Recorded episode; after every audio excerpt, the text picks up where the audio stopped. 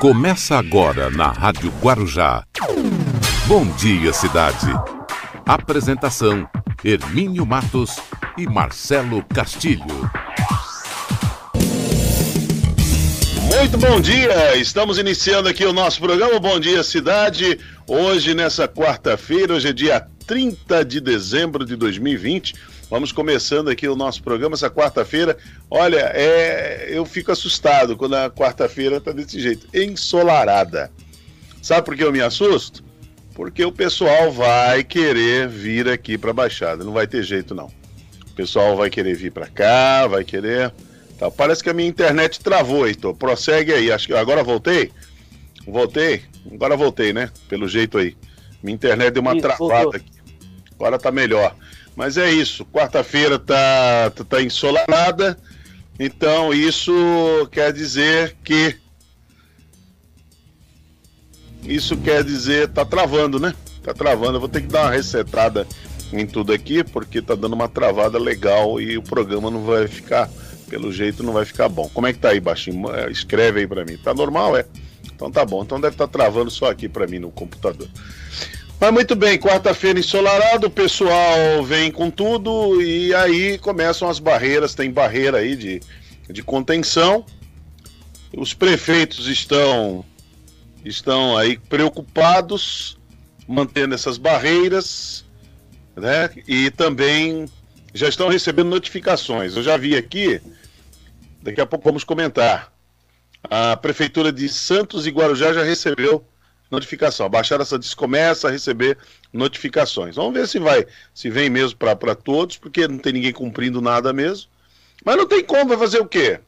As prefeituras não tem como segurar, o povo está todo aí. Ontem eu passei um pouco aqui pela praia, tanto do Astúrias como Pitangueiras, é uma loucura. O pessoal invadiu a praia mesmo. Aí você vai dizer que você vai conseguir. Vamos ver, eu estou curioso para ver. Falo isso aqui todo dia. Curioso para ver como é que vai ser amanhã. Amanhã vai ter praia fechada. Com esse mundo de gente aqui, isso vai dar confusão. Isso vai, vai dar uma grande confusão. Mas muito bem, vamos lá. Heitor Martins, bom dia, Heitor. Muito bom dia, Hermínio. Bom dia a todos que nos acompanham através da, das ondas do rádio, o AM 1550, pelo canal 11 da NET e pelas mídias digitais. Muito bem, Heitor. Hoje nós estamos home office, né?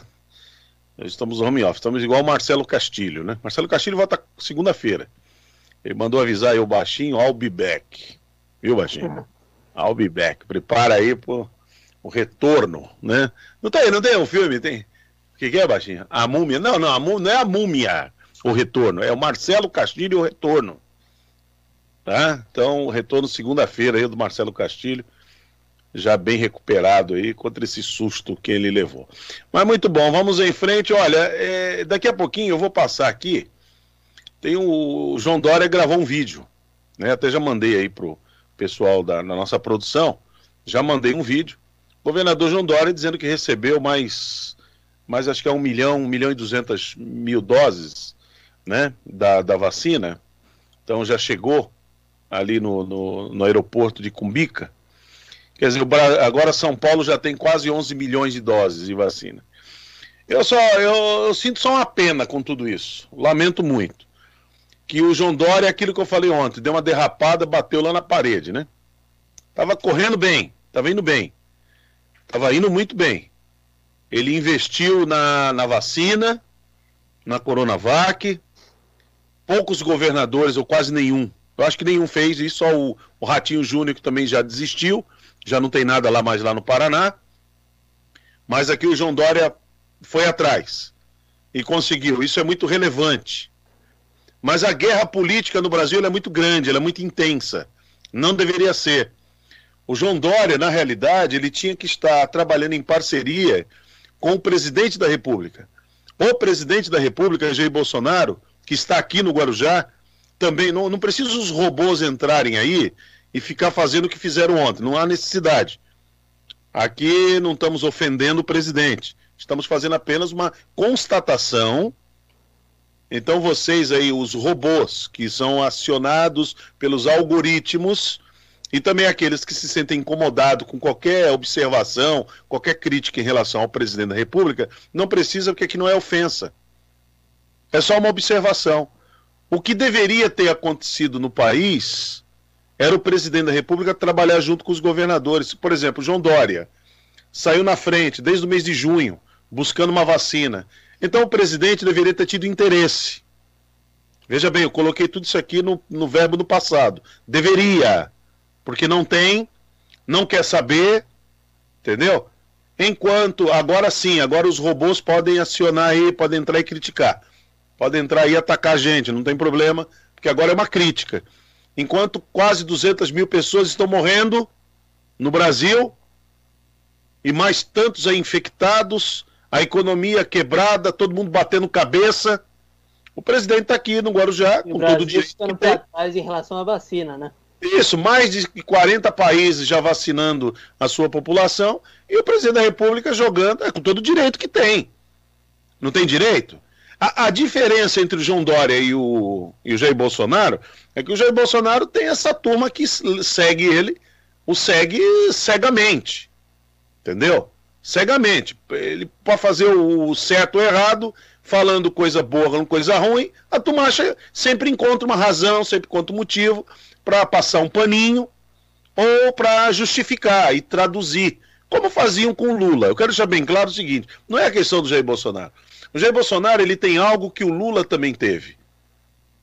Ele teve essa coisa do carisma que ele tem, que são poucos que tem. Não adianta, não é todo mundo na política que vai ter carisma. Não é, não é isso. Roberto Carlos tem muito carisma, Silvio Santos tem carisma. O Pelé teve muito carisma, continua. Uh, hoje está meio fora de circulação, mas sempre teve como jogador. Já o Romário já não teve carisma. Já o Neymar, por exemplo, não tem carisma. É muito famoso, é muito bilionário, mas não tem carisma. Já o Ronaldo, o Ronaldo Fenômeno, foi muito carismático. Ronaldinho Gaúcho também. Só para citar esses. O Kaká foi muito carismático. Quem mais? O Cristiano Ronaldo é carismático. Já o Messi já não é. Já mais introspecto, já mais, já mais fechado. Então isso tem um valor muito grande é, junto à torcida. Isso encanta a torcida. Ou, vamos dizer o seguinte, que, Neymar, que é, Cristiano Ronaldo joga mais que, que Neymar? De forma alguma. O Neymar joga muito mais do que o, do que o Cristiano Ronaldo. É muito mais craque. Ele é muito mais craque de longe, de longe, sem dúvida nenhuma. Porém, o Neymar não é carismático. Já o Cristiano Ronaldo é carismático. Tem essa diferença. O Silvio Santos faz brincadeiras indecorosas, brincadeiras pesadas, piadas é, que são homofóbicas preconceituosas. Porém, é o Silvio Santos.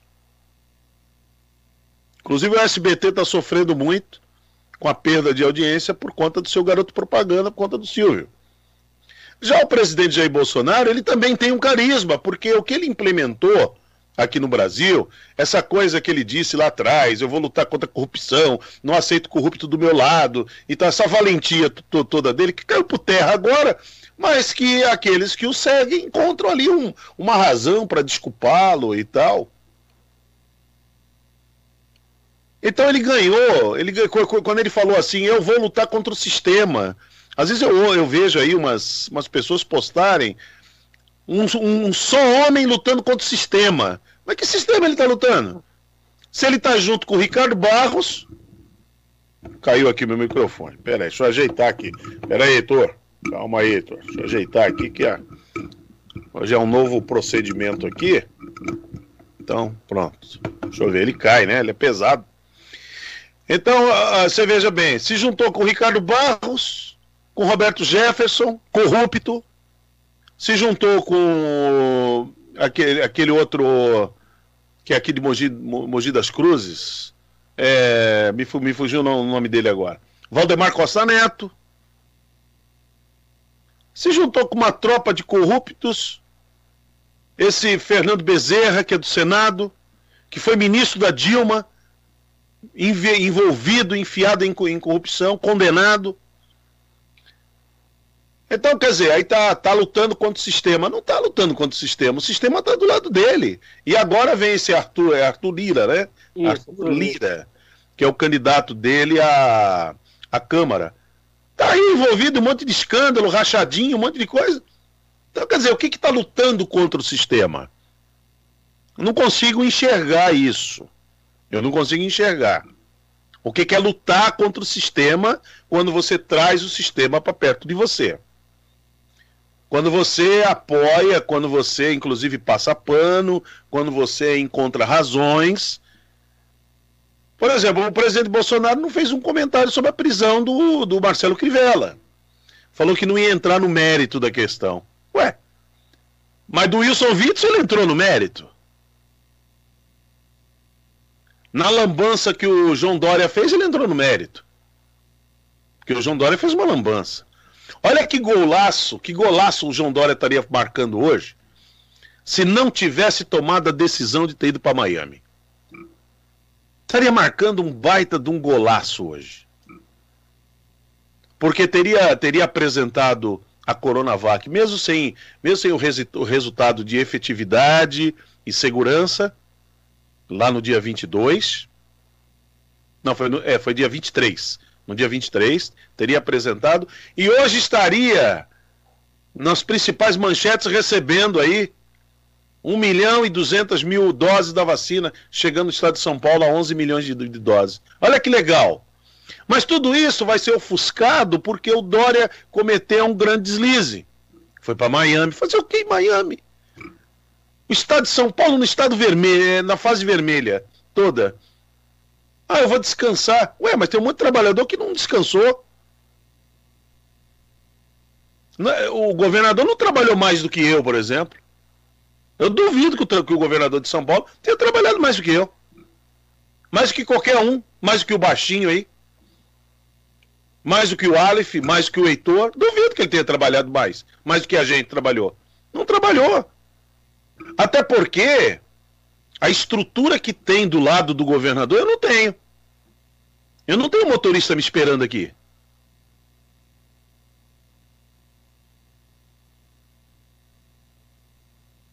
Duvido que o governador tenha que lavar louça. Eu lavo louça todo dia. Eu limpo, eu ajudo a limpar a casa. Então esse negócio que ó, o governador é, foi, foi descansar porque trabalhou muito.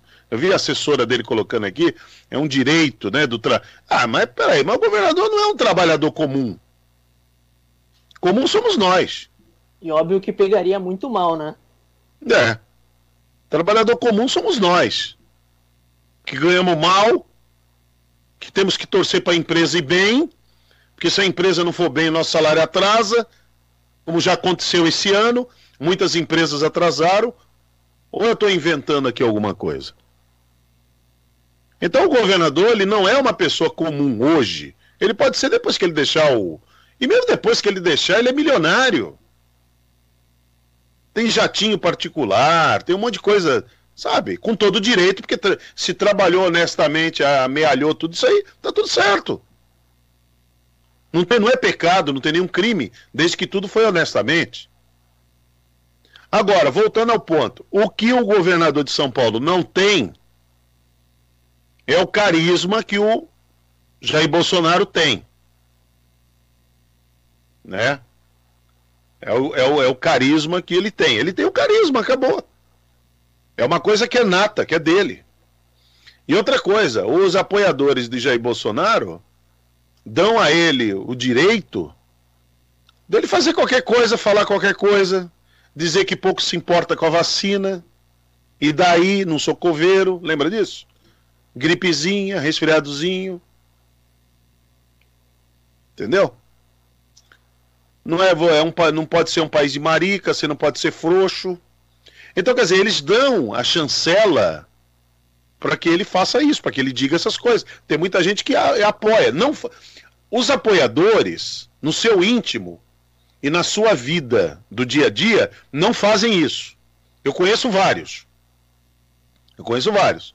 Eu tenho, eu tenho amigos bem próximos que são bolsonaristas cegos, cego mesmo, cego de, de, de marré, marré, é cego mesmo. Camarada ali é, é, é igual os petistas. Os petistas eram cegos pelo Lula.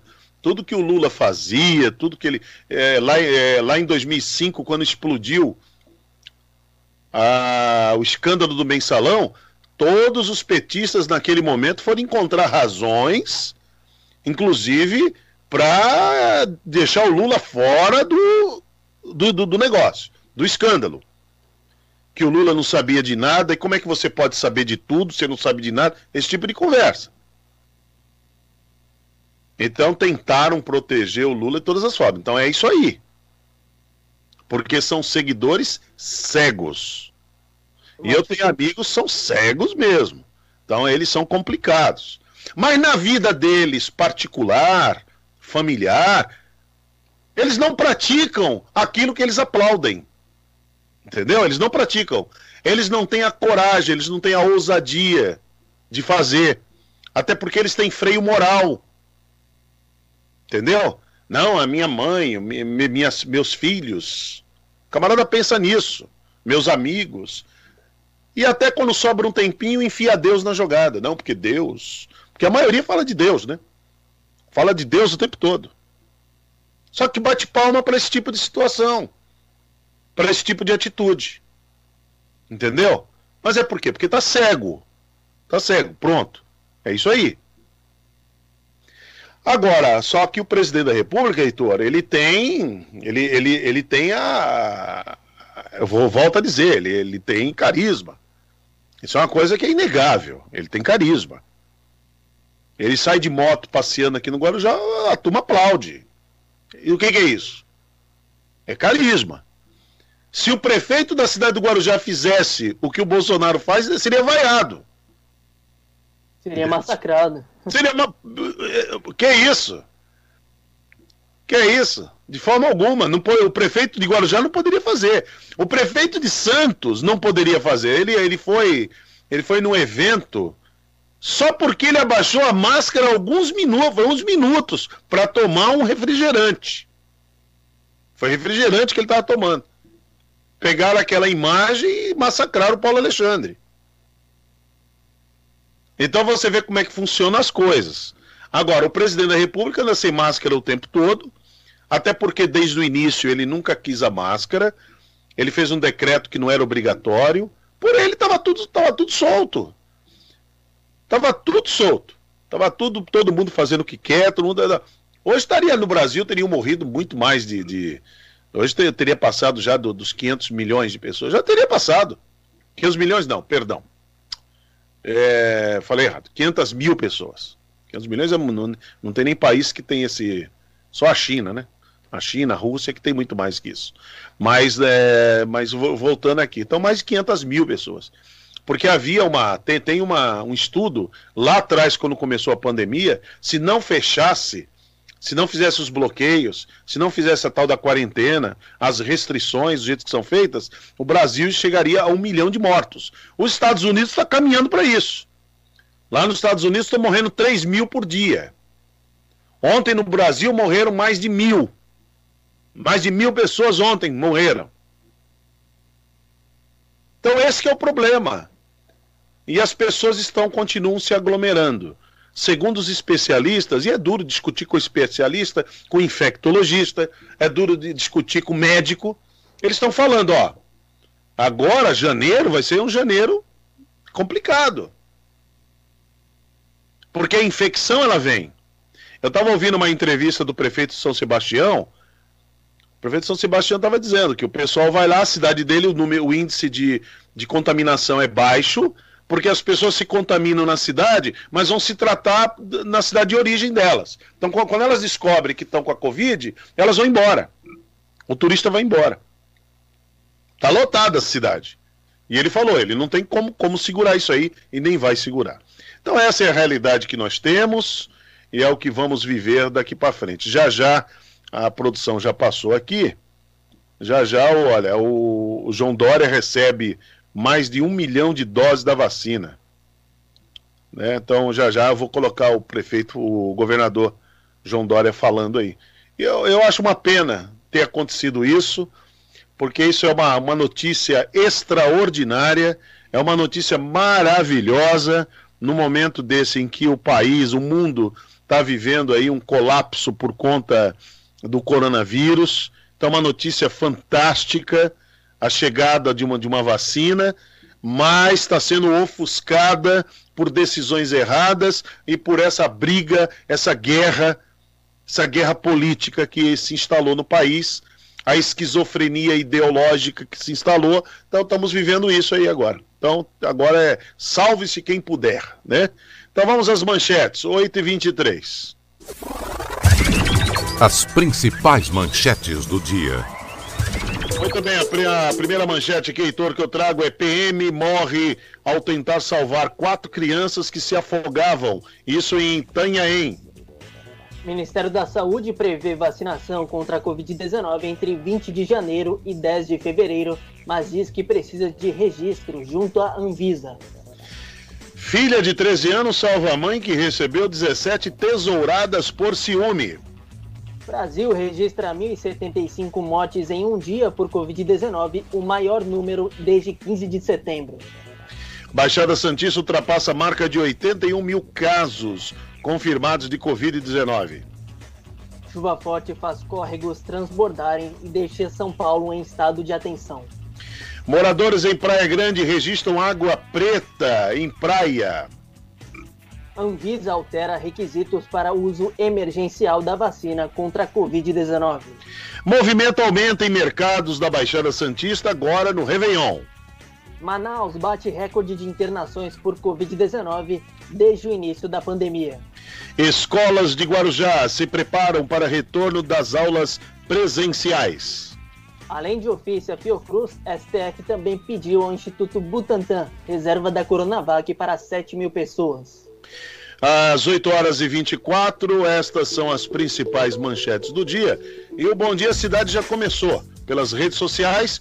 Estamos na página do Facebook, Rádio Guarujá M1550. Estamos também nos 1550 kHz da Rádio Guarujá, que é o prefixo mais tradicional. São 74 anos que a Rádio Guarujá leva informação, entretenimento e prestação de serviço. Também estamos no Instagram e no canal do YouTube. E a nossa parceria com a TV Guarujá NET Canal 11 para quem é assinante da NET e pela Guaru TV para Vicente de Carvalho. Bom dia, cidade.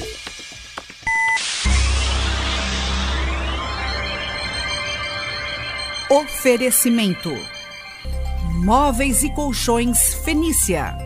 CRM Centro de Referência Médica de Guarujá. Estamos apresentando Bom Dia Cidade. Muito bem, nós estamos até às 10 horas da manhã aqui com Bom Dia Cidade.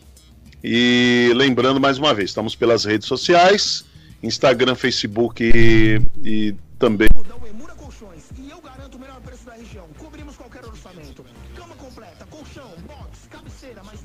Parceria com a Guaru TV e também com a TV Guarujá Net, canal 11.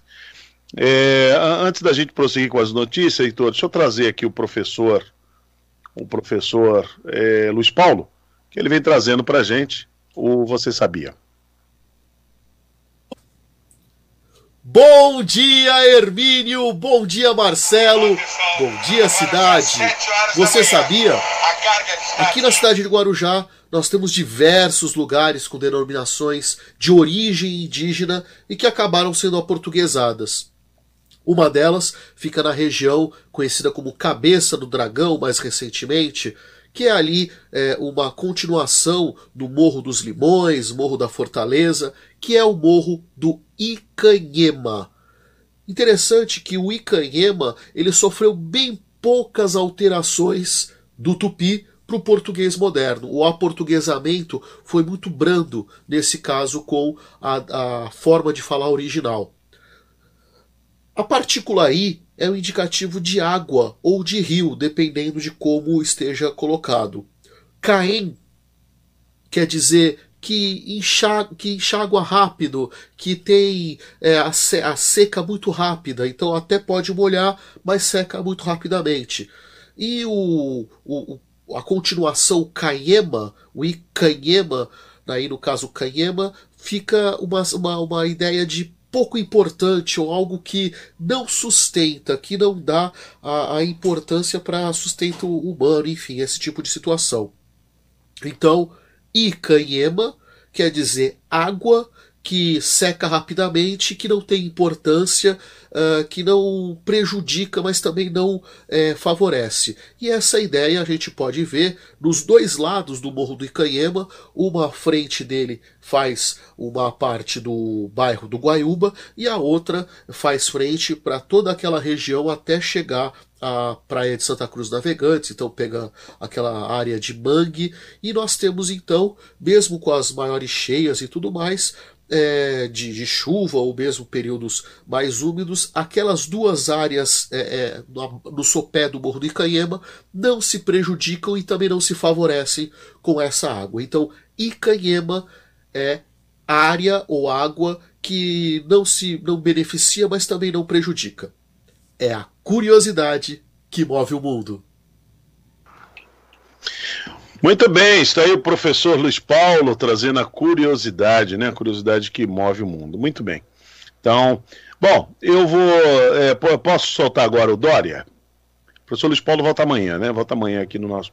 Dá para soltar aí o João Dória, o baixinho? Se der, você me, me posiciona aí, porque inclusive já chegou uma outra informação, já tem um outro vídeo que o João Dória gravou, né? O João Dória gravou. Então vamos soltar o primeiro o João Dória conversa, falando sozinho. Depois tem um outro que ele, se não me engano, ele está junto com o Dimas Covas e o Jean Gorestein, que é o secretário de Saúde do Estado de São Paulo, e o Dimas Covas, que é o presidente do Butantan. Então, primeiro, vamos soltar o João Dória, quando ele, ele, ele fala que ele recebe mais de um milhão de doses. Vamos lá.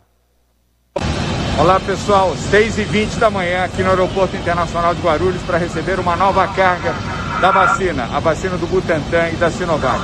Hoje estamos recebendo 1 milhão e 600 mil doses da vacina. Agora vamos ter mais de 10 milhões e 800 mil doses da vacina no Brasil para iniciar a vacinação no dia 25 de janeiro. Muito bem, então é, essa é a fala do, do João Dória, ele falando aí de que vai receber. Agora ele mostra, se já tiver no jeito, você está no jeito aí. O João Dória mostra a chegada da vacina. A chegada da, da vacina. Né? Então vamos, vamos ver. Então eu já mandei para o Alif, né? Já mandei para o Alif, ele está lá ajeitando as coisas. Assim que tiver, eu vou, nós vamos passar aí. Né? Ele, ele, ele já chegando as vacinas, ele está lá junto com. Eu não sei, ele está lá. Acho que eu falei Dimas Covas. Deixa eu só dar uma olhada aqui primeiro. Deixa eu dar. Deixa eu baixar aqui meu som. Deixa eu ver, não, ele está ao lado de algum representante da Sinovac e ao lado do Jean Gorestein, né? Parece que é isso aí. Essa vacina chegou 5 e meia hoje. 5 e meia da manhã? Isso, aeroporto de Cumbica. Então, e aí, é, é aquilo que eu falei, é uma pena. Eu acho, volto a repetir, você, você insistente nisso, é, é uma pena mesmo, né? É uma pena é uma, é, é um, seria uma, uma notícia maravilhosa, uma notícia sensacional, né? uma notícia muito esperada. O mundo todo já está tava vacinando, né? Está vacinando. Tem aí já o. É, Portugal já começou a vacinar, né? a, a Espanha já está vacinando. Já tem muitos países, são mais de 40 países no mundo. Tem países aqui da, da América do Sul, né? Chile, Argentina. A Argentina também já começou, né, Heitor? Já, então, tem muita gente já vacinando.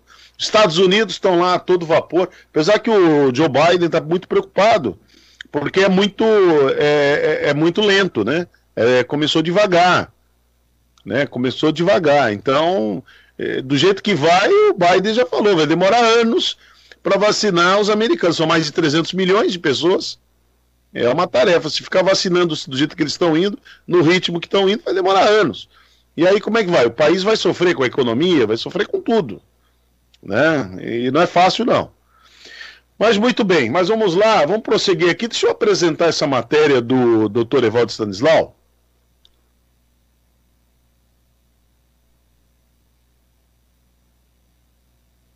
Deu uma travadinha. Olá pessoal, tudo bem? Meu nome é Evaldo Stanislau, médico infectologista, CRM São Paulo 72705. Hoje é dia 28 de dezembro e nessa série de vídeos que a gente tem gravado e distribuído para conversar com vocês sobre Covid-19, eu vou abordar hoje essa nova variante do vírus SARS-CoV-2, que é o vírus que causa Covid-19. Quando a gente fala de mutação, a primeira imagem que vem na nossa cabeça, é natural que isso ocorra, sobretudo para o leigo, né?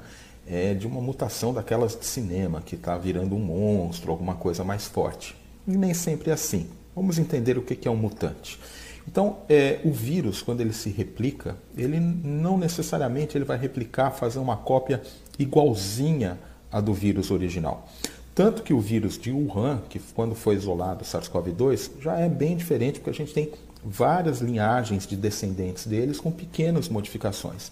E quando uma dessas modificações, que vem numa geração posterior, ela se incorpora e vai passando para frente, a gente tem uma variante de sucesso. Normalmente, o vírus faz isso ou por um erro da transcrição dele, ou porque ele está sob pressão de alguma coisa, por exemplo, um, um, mecanismo de defesa contra um antiviral, que numa condição é, de subdose pode selecionar aqueles que consigam sobreviver e são eles que vão levar adiante a espécie viral. Não necessariamente uma mutação é boa para o vírus. Ele pode ganhar algumas características e perder outras. Via de regra, o mutante ele é desvantajoso para o vírus. Né? Ele perde, por exemplo, capacidade de replicação. Nesse caso dessa variante do, do, do SARS-CoV-2, a gente ainda não entendeu bem quais são eh, os impactos disso. Pode ser que ele se transmita com mais facilidade, que é o que parece, né? mas pode ser que nem isso ocorra e que a gente só tenha percebido mais casos porque o padrão de comportamento das pessoas originalmente na Inglaterra se modificou e, coincidentemente, a gente observou essa variante junto com um momento de maior transmissão da doença. Não se sabe. É, causa doença mais grave? Aparentemente não. A grande preocupação de todos é porque esta variante ela tem modificações na proteína spike, que é uma proteína muito importante do vírus, que é como se fosse uma chave para abrir a fechadura e abrir a porta que permite ao vírus entrar nas nossas células e lá se reproduzir. Né? É, esta proteína, que é muito importante para o vírus, é a proteína contra a qual a, as vacinas atuam, induzindo a produção de imunidade para que o vírus não consiga, portanto, ter sucesso e se reproduzir dentro do corpo das pessoas vacinadas, porque a imunidade combate. Se ele desenvolver uma mutação exatamente nessa região, será que as vacinas vão deixar de funcionar? Ninguém sabe. É uma possibilidade, mas a gente está relativamente tranquilo quanto a isso. Por quê? Porque os laboratórios que estão fabricando as vacinas já falaram que eles conseguem ajustar a vacina para também fazer proteção contra é, essas novas variantes. Isto é corriqueiro, né? Quem acompanha, por exemplo, a vacina contra a gripe sabe que todo ano tem que tomar vacina contra a gripe porque ela vai sendo modernizada, atualizada para cobrir as novas variantes do vírus da influenza. Muito bem, pessoal. É, eu espero que com isso eu tenha tranquilizado vocês, porque eu estou dizendo, primeiro, que não é ficção científica, segundo, que isso é um fenômeno corriqueiro Terceiro, que não necessariamente uma mutação, variante viral, traz vantagens para o vírus. Né? O que não mudou? O que não mudou é a maneira de transmissão. O vírus continua se transmitindo de pessoa para pessoa por via aérea. Se a gente fizer a nossa parte, nós estaremos dificultando a transmissão viral. É, e quando a gente dificulta a transmissão viral, é menos oportunidade de esse vírus se ampliar, é menos oportunidade de ele replicar, é menos oportunidade ainda de termos novas variantes. Então, distanciamento, higiene das mãos e, sobretudo, uso de máscara continuam sendo muito importantes para a gente não se infectar nem pela variante antiga, nem por essa nova variante. Agora, tem uma coisa que vai ser muito importante, vai fazer toda a diferença: é a vacinação. Na hora que a gente vacinar todo mundo, um ganho indireto da vacinação é que, além da proteção da pessoa, a gente tem a proteção de todos, porque a gente reduz a circulação do vírus. É, as pessoas que, porventura, não tenham se vacinado ainda, ou em quem, os poucos em que a vacina eventualmente não funcionar, eles se protegem, porque indiretamente a circulação do vírus, a oportunidade, a chance de ela ter uma exposição ao vírus e se infectar diminui, porque tem muita gente já protegida. Então, pessoal, o nome do, do jogo é vacinação. o quanto antes e o quanto mais gente for vacinada. E aí eu quero lembrar de novo: todas as vacinas em desenvolvimento têm se mostrado extremamente seguras. Né? É, o índice de eficácia pode variar de uma vacina para outra, mas é sempre suficiente para reduzir a circulação viral. E se não nos protege individualmente, nos protege coletivamente. Então pense nisso. Continue praticando o distanciamento social, continue higienizando as suas mãos, use máscara corretamente e tão logo seja possível, tome a vacina sem medo. Muito obrigado. Muito bem, tá aí o Dr. Levaldo Stanislau. E aí eu falo para vocês, é, eu vou ouvir, eu vou dar atenção ao médico renomado com a capacidade que tem Evaldo Stanislau, ou eu vou ficar ouvindo alguém que não escuta os médicos, não escuta a ciência, não discute nada e vem com conversas sobre se tomar vacina vai virar jacaré, vai virar Superman, vai afinar a voz. Você vai ficar ouvindo esse tipo de gente? Não tem condições, né? Não tem condições. Tem que ouvir. Eu não consigo, eu não me permito a isso. Por isso que eu estou trazendo aqui no programa essa participação do Dr. Ivaldo Stanislau. Eu vejo que é muito importante. Vou repetir daqui a pouquinho no assunto do dia. Já já no assunto do dia, a partir das 9 horas, nós vamos trazer novamente a fala do Evaldo Stanislau. Porque tem um ditado antigo, Heitor, que fala assim: é, a repetição é a mãe da retenção. Então, quando a gente repete, a pessoa grava. A pessoa retém aquilo que você repete várias vezes. É, e, e também é válido para a questão da mentira, porque, segundo o marqueteiro do Hitler, o Joseph Goebbels, ele dizia: uma mentira contada dez vezes, cem vezes, ela se torna uma verdade. O contrário também é verdadeiro.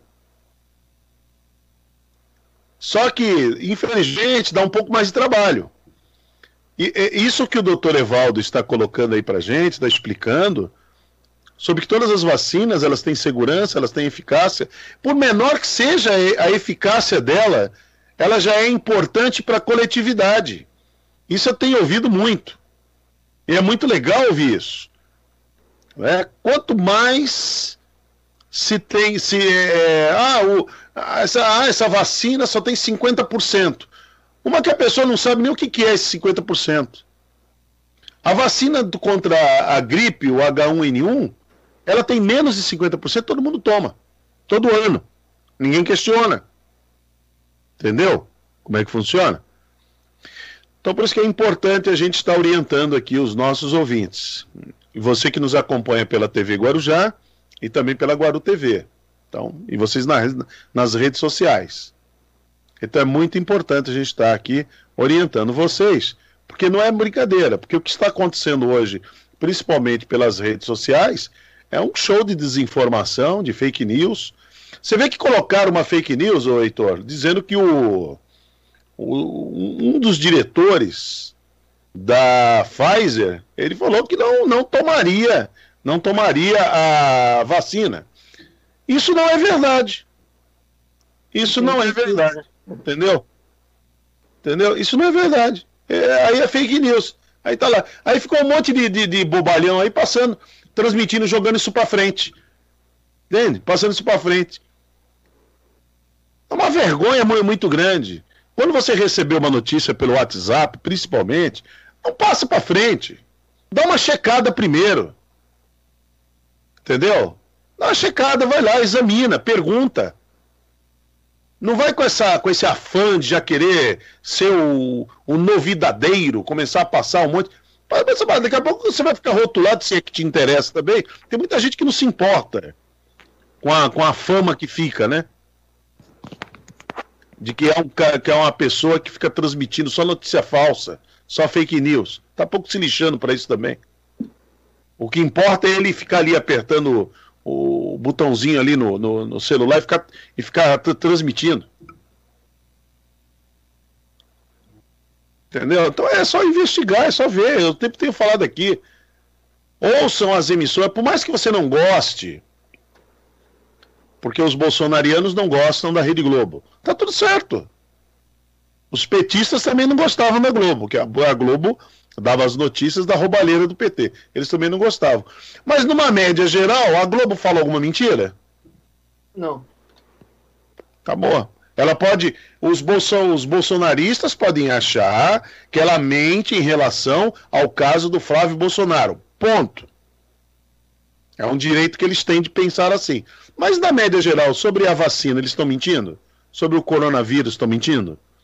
Quando eles colocam ali os médicos, infectologistas, cientistas, eles estão mentindo? Então é por aí, gente. Informação, você tem que buscar. Por exemplo, eu, aqui no programa, a gente reserva um espaço desse programa. Aí você pode não gostar das minhas avaliações, das minhas observações. Pô, você pega no pé do Bolsonaro, você pega no pé do Dória. Paciência. Você pode até não gostar. Mas é mentira o que eu estou falando? O jornalismo só não pode mentir. Entendeu? Esse é o grande problema. Só não pode mentir. Que aí a coisa, aí a coisa complica. Mas muito bem, Heitor, vamos lá, traga a informação aí para nós direto da redação. Vamos lá, uma, uma informação direto de Santos. A prefeitura anunciou medidas restritivas que serão implantadas na cidade a partir da meia-noite do dia 31 gradis e telas serão utilizados para o fechamento da praia e que não poderá ter a presença de pessoas na faixa de areia. Dominado de operação, denominado de Operação Réveillon, que visa um conjunto de medidas para impedir a proliferação do coronavírus, a estratégia terá início a partir de meia-noite do dia 31 e seguirá até o mesmo horário em 2 de janeiro. A prefeitura anunciou ainda que gradis e telas serão utilizados para o fechamento da praia e em mais 11 locais que podem vir a ter formação de aglomerações. São elas a Praça das Bandeiras, Fonte do Sapo, Praça do Surfista e em frente dos postos de salvamento. No período, segundo anunciado pelo prefeito Paulo Alexandre Barbosa, não será permitida a presença de pessoas na faixa de areia, além de que será proibido o funcionamento de barracas, quiosques e ambulantes na região da Orla Santista. Muito bom, tá aí. Boa, boa informação, Heitor. Olha, um policial militar de 31 anos morreu ao tentar salvar quatro crianças que se afogavam lá na cidade de Itanhaém. As informações foram confirmadas. Segundo o grupamento de bombeiros marítimos, é, Diogo Gomes Melo, que estava compondo o efetivo da operação, então acabou perdendo a vida. O policial integrava a primeira companhia, primeira companhia de, do, terceiro, do 13 terceiro Batalhão da Polícia Militar, localizado na capital. No fim da tarde da terça-feira, ele estava em seu horário de folga, usando trajes civis, estava desarmado, e aí acabou entrando no mar para salvar e perdeu a própria vida, né? Então, um ato heróico, né, desse, desse policial aí. Muito bem, olha, 8h48, vamos para nossa janela comercial e já voltamos aqui no Bom Dia Cidade. Bom Dia Cidade.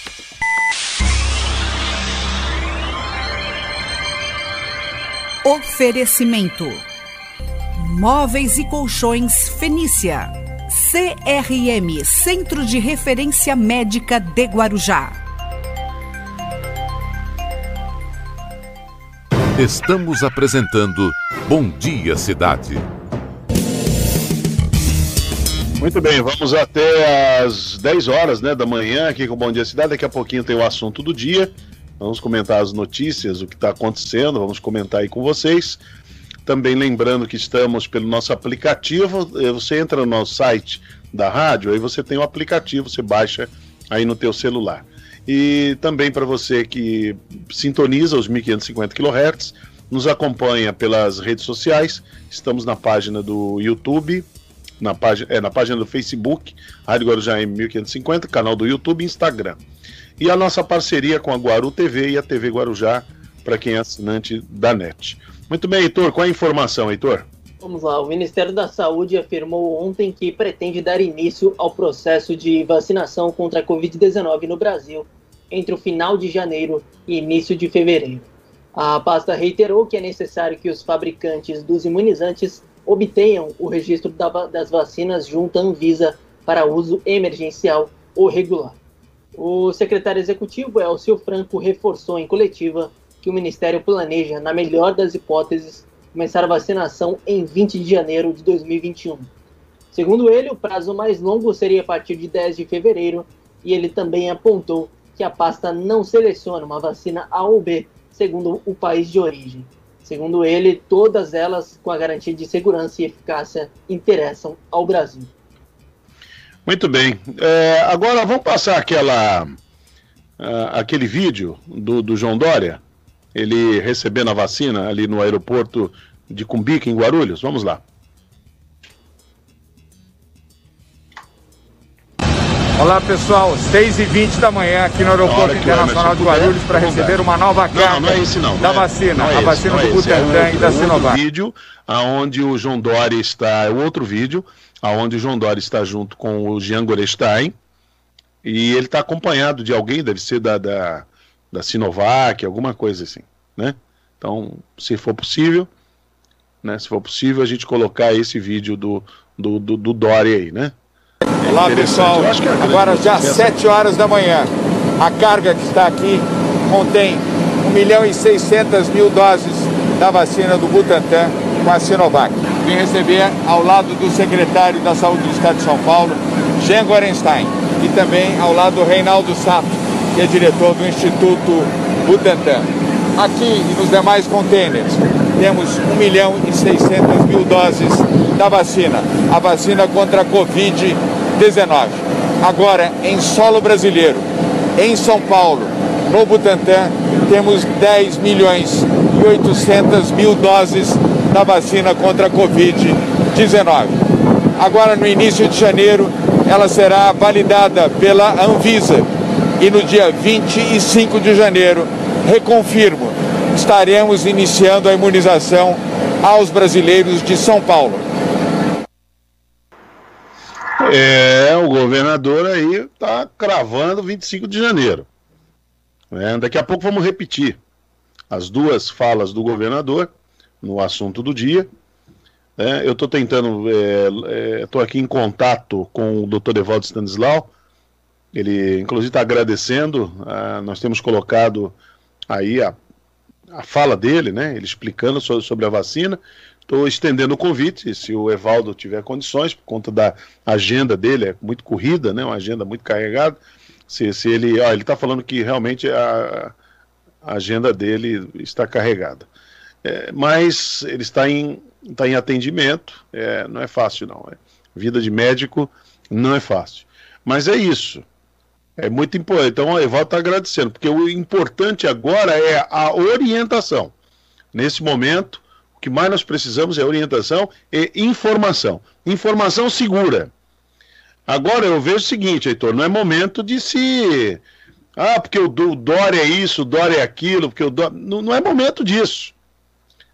Não é momento. Se você não vai votar no Dória lá em 2022, que ele vai ser candidato a não sei o quê, isso é assunto seu.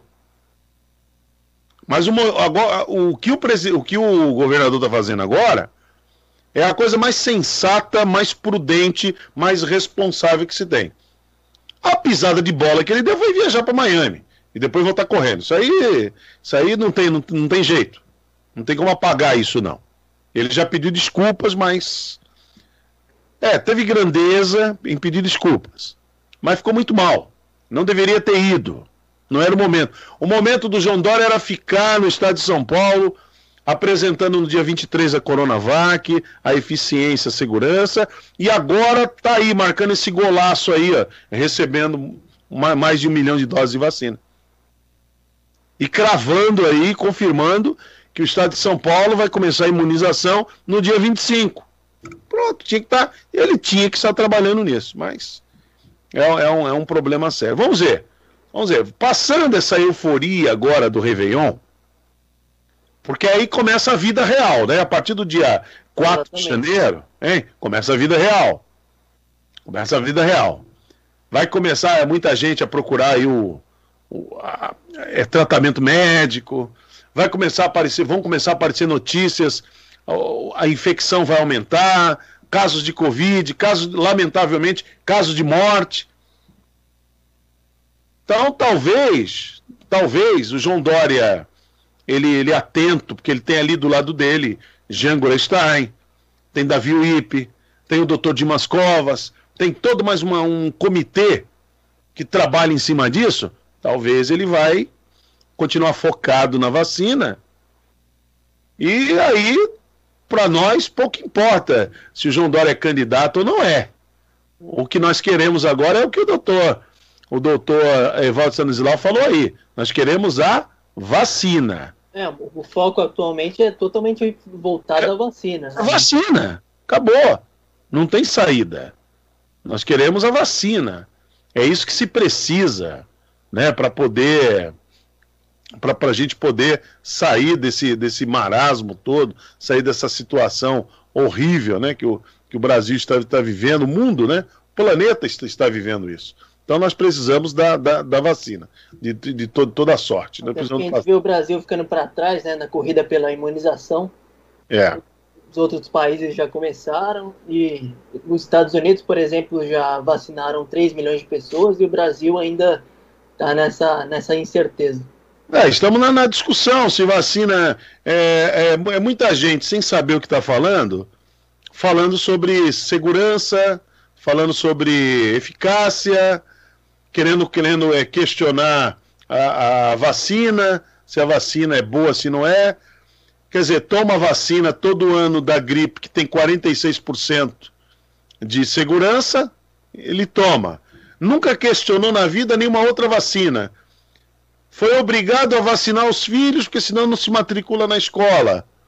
Então, quer dizer, é uma bobagem muito grande o, o país vivendo essa, essa, essa, essa miséria de, de, intelectualidade, né? essa miséria de raciocínio. É uma miséria mesmo, né?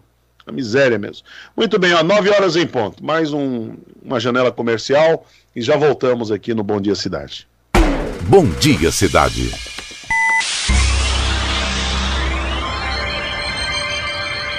Oferecimento: Móveis e Colchões Fenícia.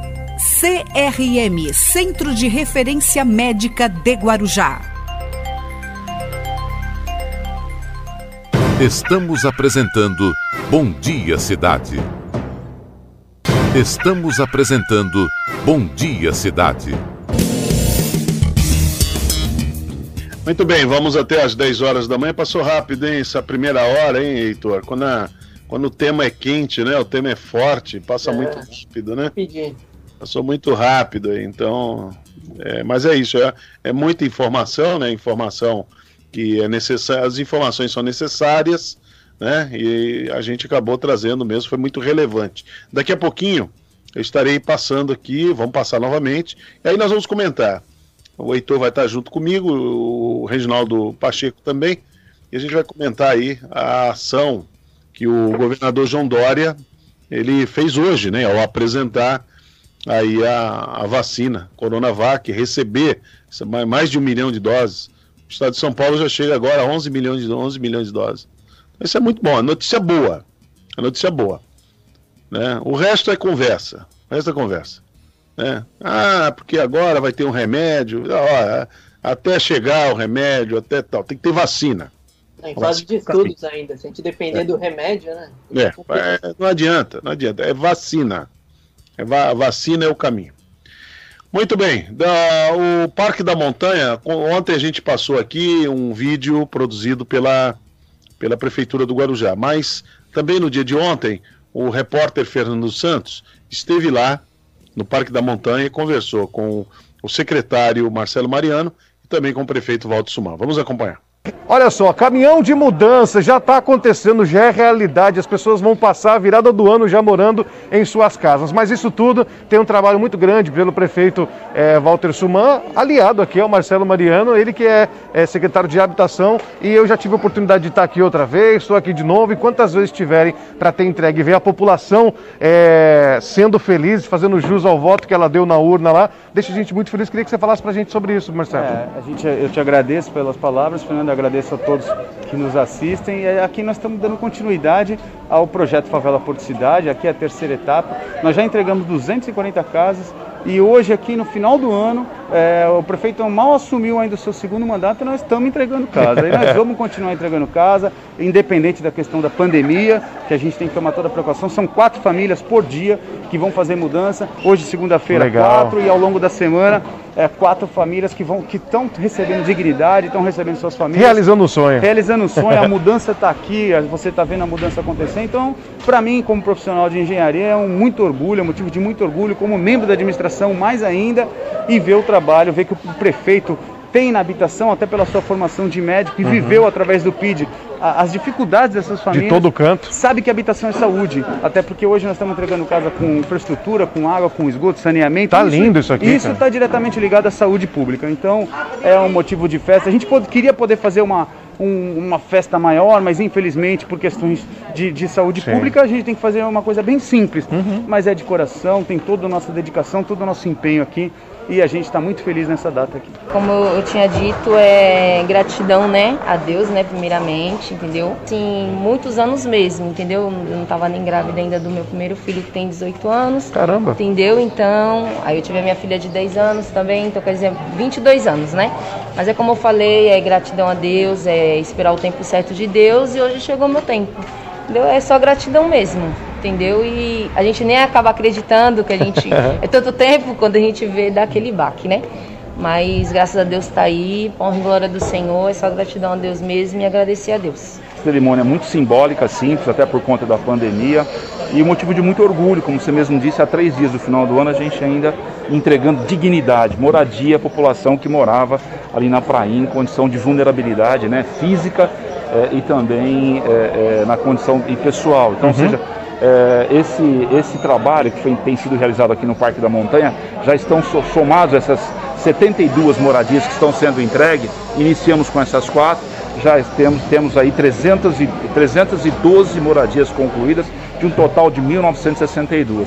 E as parcerias continuam com empresas do modal ferroviário, a Rumo, a MRS e com a CODES para que a gente finalize e retire é, as pessoas que moram em condição de vulnerabilidade física, é, principalmente na área da prainha, para que seja ali uma área de expansão portuária. Então é um projeto que integra a questão habitacional, né, a expansão portuária, fundamental para que nós desenvolvamos aqui a, a, nosso grande objetivo, que é gerar emprego, renda e oportunidade a centenas, milhares de guarajães.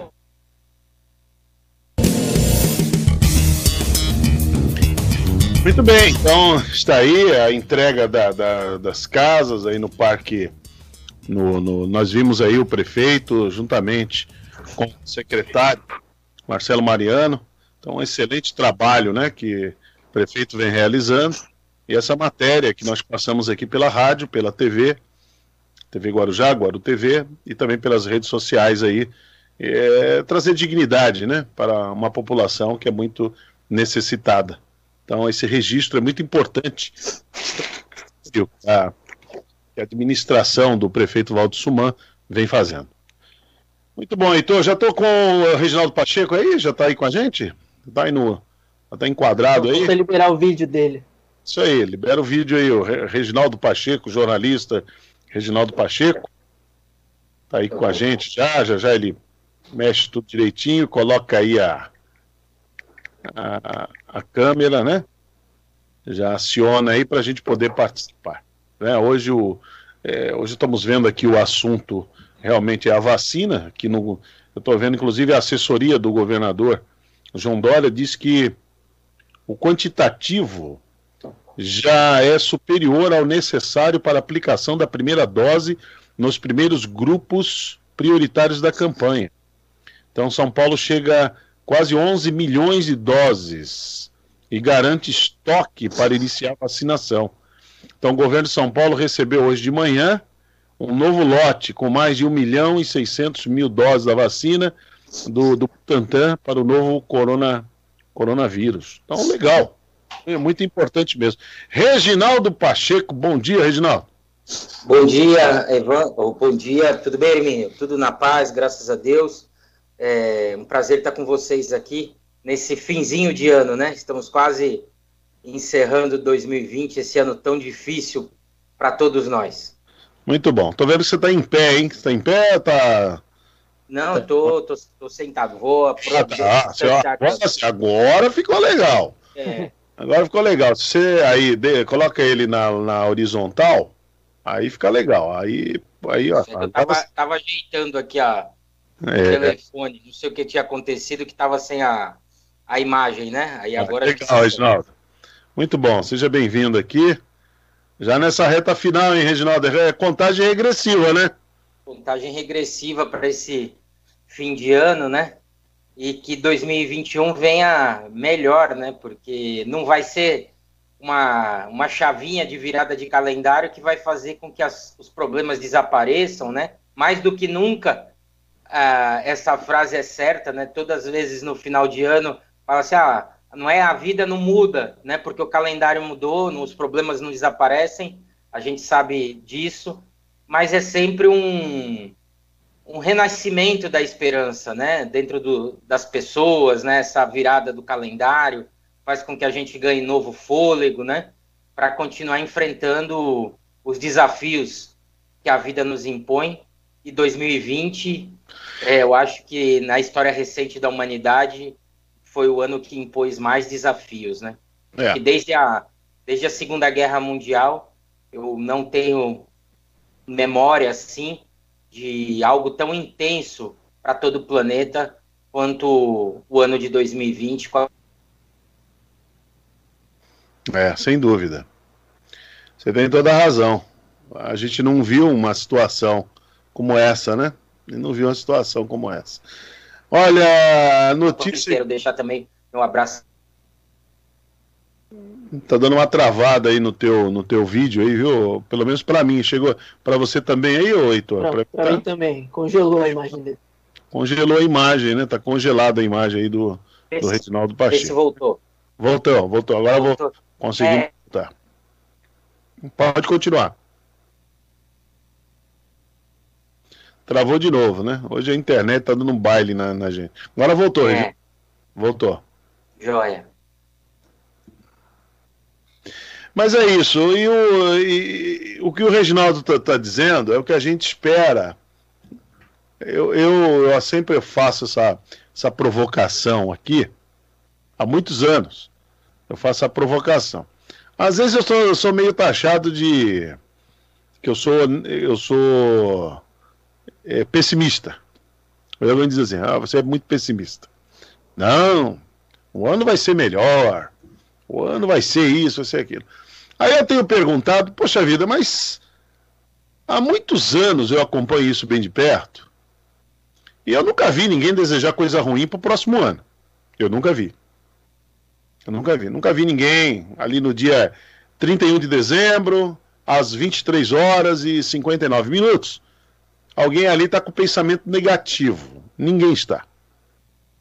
Olha, vai ter um, um ano melhor, um ano de conquistas, um ano tal, um ano isso, um ano aquilo e tal. E aí, quando entra o ano, a gente vê principalmente, o Reginaldo, o elemento que deveria fazer as coisas ficarem melhor, melhores, que seria o próprio ser humano, o ser humano está pior. O ser humano piorou. Né? Piorou. Então, o que nós estamos vendo hoje é uma situação terrível. As pessoas estão estão assim horrorosas né, na sua, nas suas atitudes. Isso em todos os níveis, a gente percebe, foi, contaminou tudo. Então, quando você fala aí, né, vamos ver 2021 como é que vem, uma certeza, eu não sei, eu tenho, viu, Reginaldo? Vai estar tá, vai tá muito ruim. Lamento, lamento, lamento dizer. Não, mas infelizmente é, é isso, né? A gente, a gente, como fala, tem que ter aquele otimismo é, para não se deixar abater, né? Porque a gente precisa continuar a jornada e se a gente não, não carregar um pouco o coração e a mente de, uma, de um certo otimismo, de uma certa esperança, né? Faz com que a gente até se enclausure e queira abandonar as lutas, né? isso em todos os sentidos, sejam as lutas pessoais, sejam as lutas profissionais, né, as lutas de cidadania. Então a gente precisa ter esse certo otimismo, mas um otimismo com os pés no chão. Como eu disse, a gente sabe que não vai ser a mera mudança da data do calendário que vai fazer com que todas a, a, a, as coisas, os problemas desapareçam, né? E tudo se transforme é, numa coisa boa, bela, né? Que, que a, por exemplo, a corona, o coronavírus desapareça da face da Terra de uma hora para outra, né? A gente sabe que não vai ser desse jeito.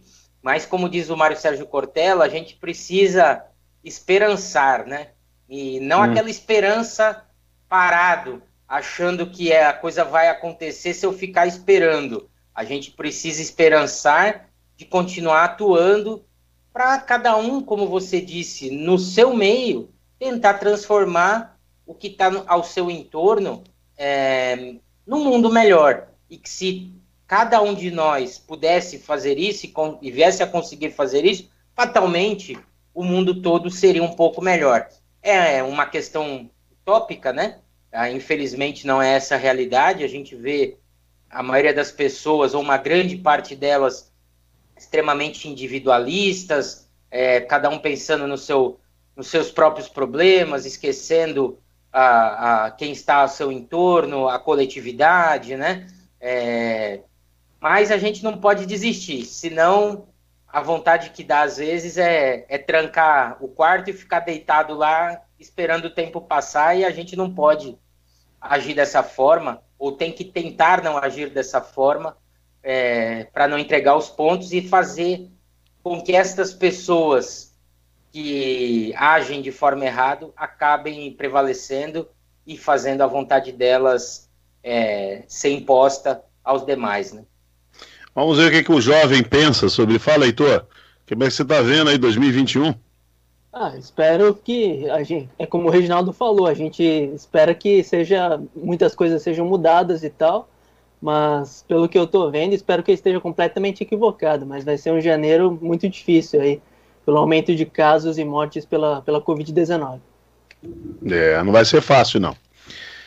Não vai ser fácil, viu, Reginaldo? Não vai ser, não vai ser fácil mesmo não. E eu citei aqui que é, inclusive tem uma manchete aqui, ó. Festas e verão devem fazer vírus se espalhar mais rápido do que em março do ano desse ano. Ia falar do ano passado, desse ano.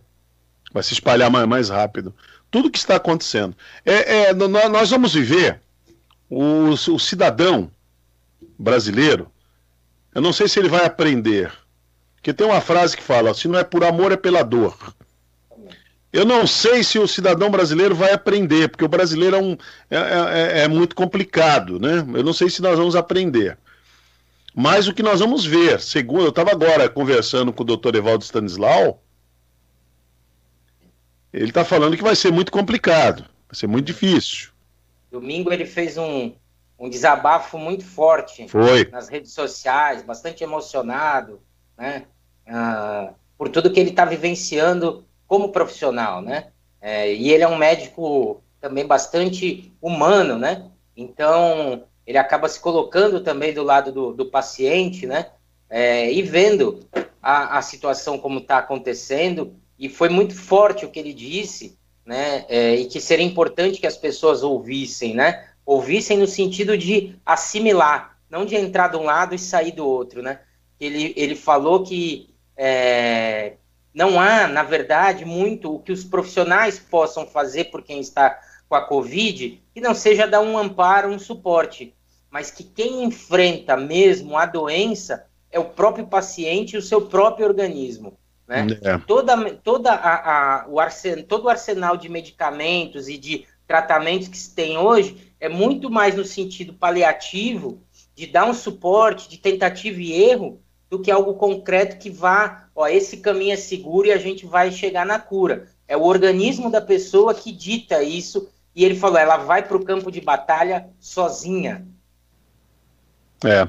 Ô, já que você tocou nesse ponto, o Emerson, o baixinho, coloca aí essa fala do doutor Evaldo Sanislau. Ele é anterior a de hoje. Ele é um, ele é anterior. Se não me engano, nós passamos na segunda-feira. Isso, ele, ele fez domingo, né? Eu ele fez no domingo. Eu passei na segunda-feira. Eu assisti, foi muito tocante. Hoje eu passei, nós passamos aqui no programa, até falei com ele agora há pouquinho, que nós passamos a fala dele, eu sempre peço autorização para fazer isso, porque ele está falando da vacina. Foi muito bom. O que ele está falando é da vacina. Agora, isso que o Reginaldo trouxe aqui, quando o baixinho estiver pronto aí, pode soltar. O que o doutor Evaldo Sanislau falou, eu nós passamos na segunda-feira, se não me engano. Foi na segunda ou na terça. É o, é o depoimento dele anterior a esse de hoje. Né? Anterior a esse de hoje.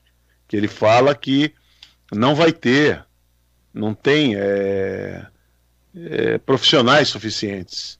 Eu, eu bati muito nessa tecla. O problema é que não tem. Os profissionais estão cansados. Né? Os profissionais estão cansados. Não é fácil, não. Não é fácil. E, Hermínio, uma coisa que me, me entristece nessa situação toda também é, é, são os, os discursos né, que vão sendo assimilados, os discursos negativos. Ontem conversava com uma pessoa e ele revoltado com, com o mini lockdown que a gente está vivenciando aqui no Guarujá, né? É, dizendo que isso não adianta nada, que certo estava o, o, o, presidente, que na Europa fizeram e não adiantou nada. A pessoa não entende que se não der essa freada, não é que não adianta nada, o quadro seria ainda pior, ainda mais avassalador, né? É, o que está sendo feito não é para que ninguém fique doente, é que para que o número seja reduzido e que o é. sistema possa atender. Né? Então, proporcionalmente, a gente tenha um número de casos menores. Aí ele falou: ah, na Europa fizeram e agora estão vivenciando tudo de novo, justamente porque na Europa eles abriram no verão como não deveriam ter feito. E agora estão pagando esse preço no inverno também. Né? É. E aí a mesma coisa, ah, mas vai vacinar e vai precisar continuando continuar fazendo restrição, vai precisar continuar usando máscara, então para que, que adianta vacinar? Pô, será que é difícil da pessoa entender que para você chegar a uma imunização coletiva, não vai ser do dia para a noite? Que até a gente conseguir a imunização coletiva, por exemplo, para poliomielite, foram anos, foram décadas de campanhas de vacinação e que a gente está jogando isso por terra porque as pessoas estão deixando de vacinar as suas crianças é complicado de entender isso, de que não vai ter vacina para os 210 milhões de habitantes do Brasil num piscar de olhos, então a gente vai precisar continuar com os cuidados em paralelo à vacinação até que essa imunização coletiva seja atingida. É, é tão óbvio isso. E, eu, e o que me entristece em muitas situações é que esses discursos não são daquele cidadão mais humilde não. É, que de repente não teve acesso à, à, educação formal, que não tem acesso a grandes é, variações de informações, são pessoas esclarecidas, é. né? Que deveriam ter a, a, a, essa consciência e ser propagadoras dela e não agir ao contrário. Né? É. Então isso é, é muito revoltante e triste tudo isso que a gente vivencia e partindo, né? E aí essa influência de quem deveria ter a responsabilidade de conduzir o país. E aí também, quem age de uma forma um pouco mais correta, como tem sido o caso do governador, ele vai e chuta o balde, cheio de leite, quando marca uma viagem para os Estados Unidos no meio disso tudo, né? É, é. Não, não vou entrar no mérito se ele teria o direito ou não disso, do ponto de vista é, das férias, etc., mas do ponto de vista da imagem, isso repercutiu muito mal, né? Tipo, ó, fecha tudo, se virem aqui, eu tô indo para Miami curtir minhas férias com a minha família. Isso é muito ruim. E aí voltou, mas não há remédio, né? Porque o, o, o vice-governador pegou a doença, ele viu que repercutiu mal e tentou consertar as coisas, né? Mas o estrago já estava feito, né? Então, e aí é. alimenta a, a, essa indústria, né? Da, da, dessa fala equivocada, né? Ah, tá vendo esse governador? né? É, faz, fala, fala, fala, mas não faz o que fala, né? Então é muito ruim tudo isso, né? É, não é brincadeira, não. não realmente não, é fácil. Não é fácil, não. É... Eu abri o programa hoje falando exatamente o que você colocou aí. Eu achei uma pena, pena muito grande, uma pena, o que aconteceu com o João Dória. Daqui a pouco nós vamos comentar esse assunto mais, mais detalhadamente, porque hoje, hoje o João Dória recebeu aqui no, no, no, no aeroporto de Guarulhos mais de um milhão de doses. O estado de São Paulo já chega quase a 11 milhões de doses. Olha que coisa bonita, coisa boa.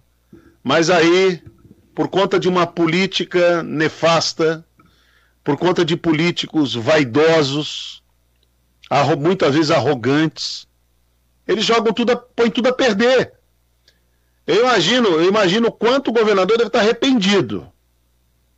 Ele deve estar, ele, o Reginaldo, ele deve estar arrependido. Sim.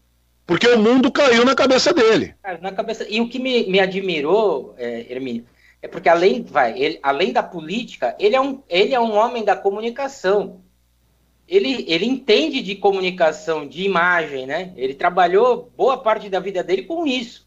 Então não é um, um, um neófito nessa área de assim, ah, não, isso não quer dizer nada. Ele sabia que tinha, teria problemas, né? Então foi um erro de avaliação gigantesco. E aí me permita mais uma, uma questão que aí não envolve isoladamente ele, mas uma posição de governo é, pelos os apelos que foram feitos do, pelos municípios aqui da região em relação à não implantação da operação descida, né? Que seria uma forma também de dificultar o acesso dos turistas à, à Baixada Santista, às, às cidades do litoral paulista.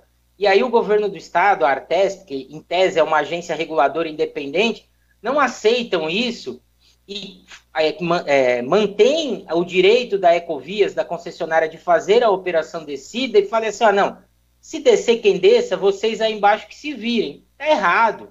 É um jogo que tem que jogar todo mundo junto, né? Então, é, se você cria um funil de dificuldade, as pessoas vão pensar mais antes de descer para o litoral, né? Então, acho que foi outro equívoco, né? De, de passar a batata quente apenas para as cidades, né? É, é, apesar, são erros que vão se acumulando, né? Apesar, Reginaldo, que eu, essa semana toda eu, eu fiquei muito, muito esgotado com tudo isso, eu, eu achei, eu falei, se tivesse uma, uma coordenação nacional, poderia ser feito assim, né? Na minha modesta opinião. Uma campanha de meia meia hora, a rádio, jornal, televisão e as redes sociais. Olha, nós confiamos em vocês. Uma coisa bem elaborada, né? Mas nós confiamos em vocês. Tenham bom senso, cuidem de vocês, cuidem da família, não se aglomerem, usem máscara, distanciamento e álcool em gel, lavem bem as mãos. Agora temos algo para informar vocês. Se caso se, se contaminarem todos ao mesmo tempo, não teremos vagas nos hospitais, nas UTIs para todo mundo. Por favor. Exato. Teria que ser uma campanha similar, é, inclusive a que tem nos maços de cigarro, né? é, com imagens até fortes, pre, é, preservando o rosto da, dos pacientes, mas imagens fortes, Algo sensibilizassem as pessoas. As pessoas. Né? É, o governo do Ceará fez, fez uma campanha lá no Ceará, é muito legal. Passei aqui também, nós passamos aqui no programa, muito legal, muito legal. Pô, foi do, antes do Natal, foi muito bonito, muito legal. É chocante, é chocante. Mas vem cá, não vamos perder tempo? Deixa eu passar aqui a fala do Evaldo Stanislau. Vamos lá, põe aí. Olá pessoal, meu nome é Valdo Stanislau, médico infectologista, CRM 72705 de São Paulo. Hoje é domingo, dia 20 de dezembro de 2020. Acabei de chegar do hospital, mais uma vez fui ver pacientes com Covid e é sobre isso que eu queria conversar com vocês uma vez mais. É, eu trabalho em São Paulo e na Baixada Santista, moro na cidade de Santos. Lá fora está um sol, a praia está cheia eu mesmo, antes do sol esquentar, já fui correr na praia com máscara, sozinho. Voltei e fui seguir minha rotina, que é trabalhar. E normalmente nessa época, já faz tempo, eu, meus colegas e todo mundo que é da área da saúde tem trabalhado de domingo a domingo. O que eu queria fazer uma reflexão com vocês é a seguinte: uh, são 14 dias de incubação. Entre o momento que você entra em contato com o vírus e o momento que você manifesta a doença, podem demorar 14 dias.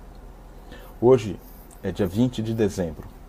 Vamos pensar o que, que a gente pode fazer para evitar que nos próximos 14 dias a gente tenha um aumento absurdo, ainda maior do que já está acontecendo do número de casos. A gente pode, primeiro, evitar aglomeração. Segundo, usar máscara corretamente. Terceiro, fazer higiene das mãos. Quarto, se possível, ficar em casa. Né? Tá vendo festa, eu sei que a praia é convidativa, tá todo mundo cansado, nós que precisamos de férias, mas você não vai querer pegar um avião em que o piloto esteja pilotando há horas e horas e horas. Você vai querer pegar uma tripulação para viajar que esteja descansada. Só que nós da saúde, a gente está muito cansado, está todo mundo no limite. E o que vocês não sabem é que vocês veem taxa de ocupação de leitos, veem que vão abrir mais leitos, só que não tem profissional. Vai faltar profissional. Gente, janeiro, fevereiro podem ser meses terríveis. Nós estamos com muita preocupação do que pode acontecer se a pandemia seguir o ritmo que está seguindo. E se as pessoas forem comemorar o Natal, o Ano Novo, curtir as férias, como se a gente não tivesse vivendo uma pandemia. Não é assim, turma. Não passou, a pandemia continua, a pandemia está crescendo. Nós ainda não temos remédio, nós ainda não temos a vacina efetivamente aplicada. E mesmo quando começar a vacinação, vai demorar meses até que o impacto disso seja sentido. Então, a palavra de ordem continua sendo resiliência. Eu vou repetir: não vamos ter profissionais Podemos até ter leitos, mas não vamos ter profissionais.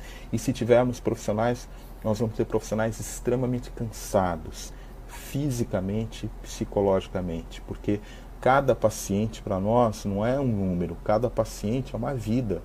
E aqui vocês podem ver os números, vocês podem ouvir falar de alguém, mas a gente sabe quem são as pessoas. A gente está fazendo amigos nos melhores momentos, na hora de dar alta e na hora da dor porque a gente fica muito próximo de todo mundo que está vivendo com a gente. Vocês talvez não percebam isso, mas está todo mundo sofrendo demais. Então, qual que é o meu pedido para vocês? Fique em casa na medida do possível. Abra mão do seu prazer.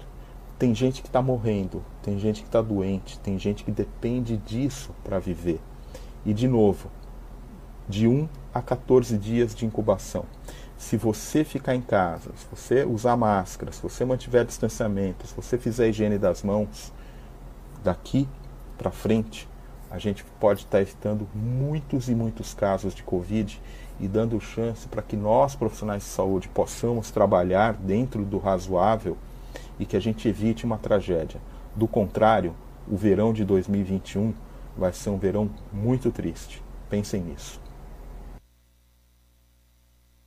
Eu não sei se você conseguiu acompanhar, Reginaldo, porque eu acompanhei pelo rádio, né? Eu tenho um rádio, um radinho aqui. Inclusive eu sou do tempo. Deixa eu até mostrar, já mostrei outro dia aqui no programa, meu radinho aqui, ó. Aí Sensacional, hein? Esse é moderno, hein? Esse é um rádio moderno. Tem um rádio aqui que é digital. Eu uso aqui para pegar o retorno, porque pelo, pelo Skype, eu tô, eu tô home office hoje, pelo Skype ele acaba cortando o som aqui para mim, né? Mas olha, mas foi muito bom ouvir aí o doutor Evaldo Sanislau. É tudo isso que a gente comentou aqui, realmente é desalentador, viu?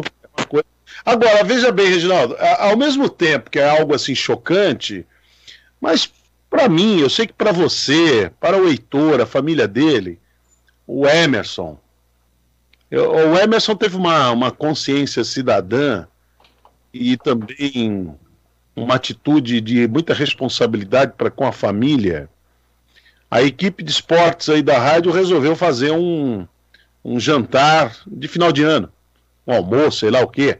Não é momento. O Emerson não foi. Falou, não posso ir.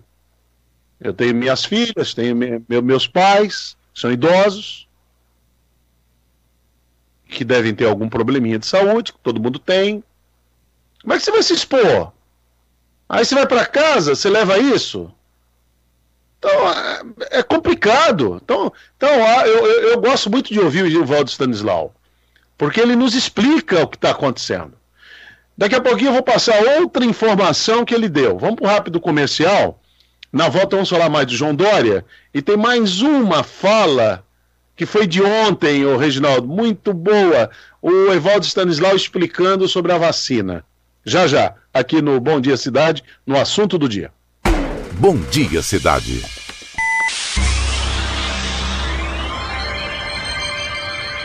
Oferecimento: Móveis e Colchões Fenícia. CRM Centro de Referência Médica de Guarujá. Estamos apresentando Bom Dia Cidade. Muito bem, vamos até às 10 horas da manhã aqui no Bom Dia Cidade, pelas redes sociais, página do Facebook, também é, a nossa, nossa a página do Facebook é Rádio Guarujá 1550, também no Instagram e no canal do YouTube. E para você que nos acompanha pela TV Guarujá, canal 11 da NET e a Guaru TV. Estou aqui com o Reginaldo Pacheco, que é presidente do CRPI, também jornalista, e o Heitor Martins, que apresenta aqui o programa junto comigo. Só avisando a vocês que a moleza vai acabar, tá? 4 de janeiro, viu, seu Heitor? E seu Emerson Nascimento. Estou recebendo aqui a informação novamente. I'll be back. Viu? Marcelo Castilho vai estar de volta. Já na segunda-feira. Então vocês aí põem as barbas e molhos. Essa molezinha que tem aqui no programa, isso acabou. Tá? Deixa bem claro para vocês. Muito bem, mas vamos lá. O Reginaldo, hoje o governador Emerson, vamos só passar aquela imagem onde ele está recebendo aquele vídeo que ele recebe a vacina junto com o Jean Gorestein. Coloca aí pra gente, pra gente assistir.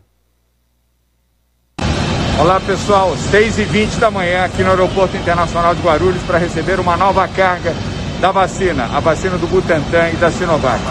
Hoje estamos recebendo 1 milhão e 600 mil doses da vacina. Poderia ser a outra, Agora, a outra é melhor. Vamos ter mais de 10 milhões e 800 mil doses da vacina no Brasil para iniciar a vacinação. Do, do Butantan. Ele, o, ele, é, o vídeo, coloca o vídeo, ele e o Jean Gorestein. Olá pessoal, esse agora já é muito 7 legal. horas da manhã. A carga que está aqui contém 1 milhão e 600 mil doses da vacina do Butantan com a Sinovac. Vim receber ao lado do secretário da Saúde do Estado de São Paulo, Jean Gorenstein, e também ao lado do Reinaldo Sato, que é diretor do Instituto Butantan. Aqui e nos demais containers temos 1 milhão e 600 mil doses da vacina, a vacina contra a Covid-19. Agora, em solo brasileiro, em São Paulo, no Butantan, temos 10 milhões 800 mil doses da vacina contra a Covid-19. Agora, no início de janeiro, ela será validada pela Anvisa e no dia 25 de janeiro, reconfirmo, estaremos iniciando a imunização aos brasileiros de São Paulo. Muito bem. Ô, Reginaldo, vendo essas imagens é uma pena, né? Eu fico aqui, fico vendo é uma pena, né? O Dória teve uma boa, boa intenção, ele se empenhou bastante lá em junho, se empenhou bastante, foi buscar vacina, né? Praticamente o único governador que se empenhou nisso. Mas essa maldita guerra política não deveria ser assim. Ó, hoje aí no, aí no aeroporto, sabe quem tinha que estar junto com o Dória aí?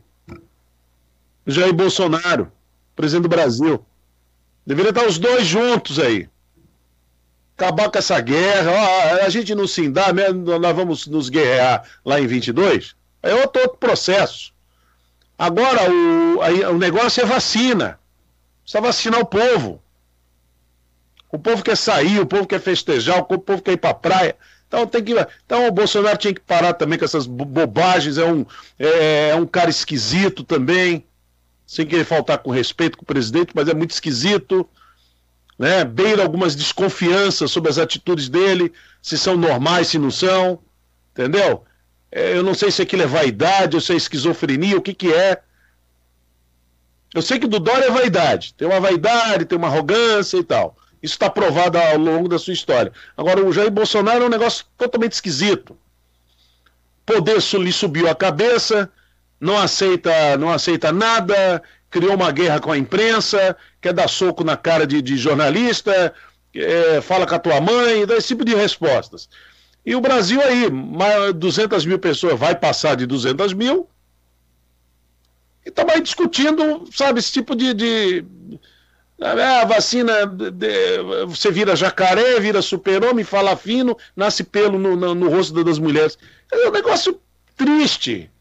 Não tem nenhum lugar do mundo que isso está acontecendo. Tem quase 50 países no mundo que já estão nesse momento, todos empenhados, e os seus, os seus governantes, seu, Os seus líderes estão dando exemplo, tomando a vacina, incentivando o povo a tomar a vacina. Aqui é o contrário. Aqui é o contrário, é aglomeração, o presidente se aglomera, ele não respeita, não, ele não ele não confia na máscara, não confia na vacina, confia em nada. Quer dizer, andando na contramão do que vai, o planeta está errado. Então o planeta está errado. Os cientistas estão errados, os médicos estão errados, os infectores. Agora, gozado, né? Quando ele fica doente, ele se enfia lá no Albert Einstein, né? É interessante, né? Qualquer, qualquer coisinha que o presidente tem se enfia no Albert Einstein. Aí é muito fácil.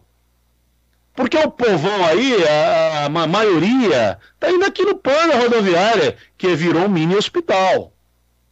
E o doutor Suman deixou isso aqui maravilhoso. Entendeu? Agora, tem outras regiões do país, tem outras cidades que não tem. Por exemplo, o povo de Praia Grande, quando fica doente, corre para Santos. Aí é muito fácil também. Mas é uma pena, hein, Reginaldo? É lamentável que tudo isso esteja acontecendo, né? É, esse, esse conflito, né? É, era um momento de, de união nacional que deveria ter sido articulado a partir do governo federal e acho que o, o presidente perdeu uma grande oportunidade, né?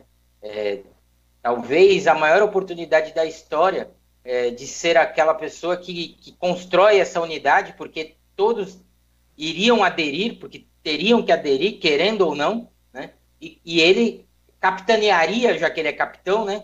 Esse processo de, de unidade em torno do combate a um inimigo, que é o vírus, né? é, que é outra coisa que ele também gosta de, de, de, buscar inimigos. E ele tinha um inimigo que seria comum a toda a nação, que é o vírus, e ele não soube fazer essa articulação, não quis fazer essa articulação. A gente agora, além da questão da vac... É, do líquido, né, dos componentes da vacina, né, dos insumos, a gente tem também é, a dificuldade de aquisição é, das seringas, das, das uh, agulhas, né? O, o, Ministério da Saúde está tentando comprar. Ontem conseguiu fechar uma compra de pouco mais de 3% do que é, será necessário, né? É, então a gente vê que é um atraso constante. E aí vem a, a, conversa de que, na verdade, a imunização mesmo não é com vacina, é com a contaminação pelo vírus. É, e como você disse, né, o mundo inteiro está começando a vacinar países dos mais abastados economicamente aos com maior dificuldade, já que a gente a que sempre ouviu vai tornar-se uma Venezuela. A Venezuela está comprando é, vacina, né, pra, pra, e com toda a dificuldade econômica que está vivenciando, né, e a gente fica esperando. E aí vem uma outra fala, como se fosse um momento de ficar regateando, como se você tivesse na feira. Não, nós temos uma demanda de 210 milhões de doses, então quem tem que nos procurar são os laboratórios e oferecer preço. Que absurdo, né? Faltou explicar que os laboratórios esse ano vão conseguir é, produzir provavelmente algo em torno de 2 bilhões de doses, quando o mundo tem 7 bilhões de habitantes. Né? Ou seja, tem menos oferta do que demanda. Então eles não precisam procurar ninguém. Quem vai querer é que tem que procurar. É a mesma. Já que é, eles tentaram usar a lei de mercado, né, de oferta e procura, quando também há uma baixa, é, uma grande demanda e uma baixa oferta, quem toma a iniciativa de procurar é quem está precisando do produto. E não é o contrário. O, a, o vendedor não vai fazer promoção de algo que está saindo a, a, rapidamente. Sem então, ele fazer é um nenhum esforço, né? Sem ele fazer nenhum esforço. E fora que não tem que se regatear é, com a saúde das pessoas. Porque se, mesmo que você pague algo um pouco mais caro nesse momento, o ganho é, no curto prazo vai ser imediato, porque imediato. você vai imunizar uma parte da população, ou seja, você vai deixar de gastar é, com possíveis internações, internações em UTI, e, ao outro lado, já que também se fala tanto de aquecer a economia, você começa a soltar as amarras da economia, porque com a população mais imunizada, ou a parte mais frágil, mais imunizada, você começa a poder fazer a locomotiva da economia voltar a, a, a caminhar, né? a entrar no trilho e se desenvolver. Então é um equívoco por todos os ângulos que se possa imaginar. Né? Não, não, não tem como encontrar um lado positivo nessa, nessa postura é, é, do governo federal, né? Ó, ah, eu vou acrescentar essa, essa observação, essa análise que o Reginaldo Pacheco fez. Nós apresentamos hoje aqui no Bom Dia Cidade também uma segunda, um, um segundo esclarecimento é, sobre a, a vacina do Evaldo Stanislau.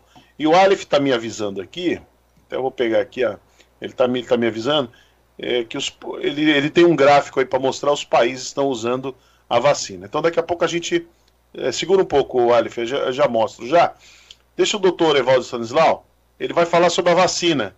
Então você que está me acompanhando pelas redes sociais, Instagram, Facebook, canal do YouTube, nos 1550 kHz da Rádio Guarujá e também na Guaru TV, na TV Guarujá. Presta atenção no que o Evaldo Stanislau já falou hoje no programa. Estou repetindo agora. Vale a pena. Presta atenção. Olá pessoal, tudo bem? Meu nome é Evaldo Stanislau, médico infectologista, CRM São Paulo 72705. Hoje é dia 28 de dezembro e nessa série de vídeos que a gente tem gravado e distribuído para conversar com vocês sobre Covid-19, eu vou abordar hoje essa nova variante do vírus SARS-CoV-2, que é o vírus que causa Covid-19. Quando a gente fala de mutação, a primeira imagem que vem na nossa cabeça, é natural que isso ocorra, sobretudo para o leigo, né?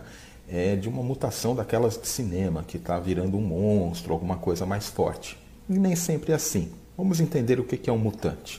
Então, é, o vírus, quando ele se replica, ele não necessariamente ele vai replicar, fazer uma cópia igualzinha à do vírus original. Tanto que o vírus de Wuhan, que quando foi isolado, o SARS-CoV-2, já é bem diferente, porque a gente tem várias linhagens de descendentes deles com pequenas modificações. E quando uma dessas modificações, que vem numa geração posterior, ela se incorpora e vai passando para frente, a gente tem uma variante de sucesso. Normalmente, o vírus faz isso ou por um erro da transcrição dele, ou porque ele está sob pressão de alguma coisa, por exemplo, um, um, mecanismo de defesa contra um antiviral, que numa condição é, de subdose pode selecionar aqueles que consigam sobreviver e são eles que vão levar adiante a espécie viral. Não necessariamente uma mutação é boa para o vírus. Ele pode ganhar algumas características e perder outras. Via de regra, o mutante ele é desvantajoso para o vírus. Né? Ele perde, por exemplo, capacidade de replicação. Nesse caso dessa variante do, do, do SARS-CoV-2, a gente ainda não entendeu bem quais são eh, os impactos disso. Pode ser que ele se transmita com mais facilidade, que é o que parece, né?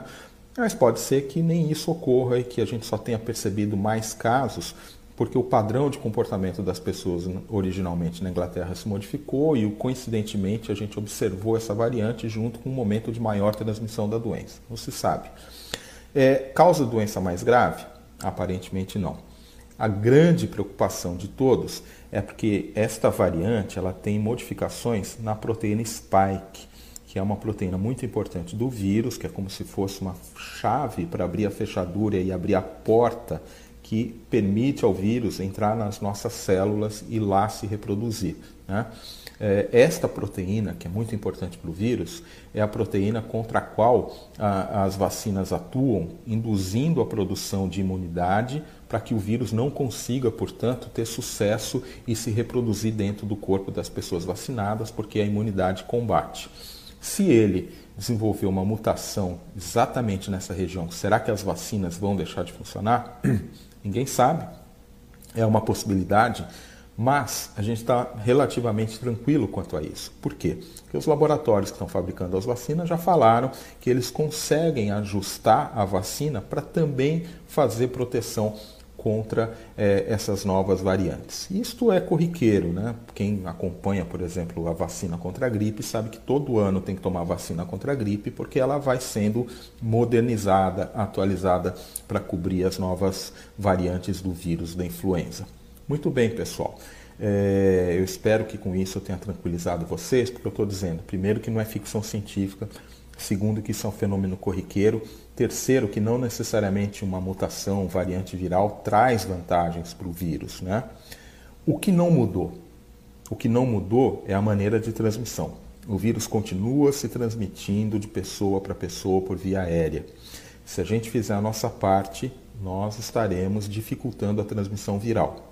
É, e quando a gente dificulta a transmissão viral, é menos oportunidade de esse vírus se ampliar, é menos oportunidade de ele replicar, é menos oportunidade ainda de termos novas variantes. Então, distanciamento, higiene das mãos e, sobretudo, o uso de máscara continuam sendo muito importantes para a gente não se infectar nem pela variante antiga, nem por essa nova variante. Agora, tem uma coisa que vai ser muito importante para fazer toda a diferença: é a vacinação.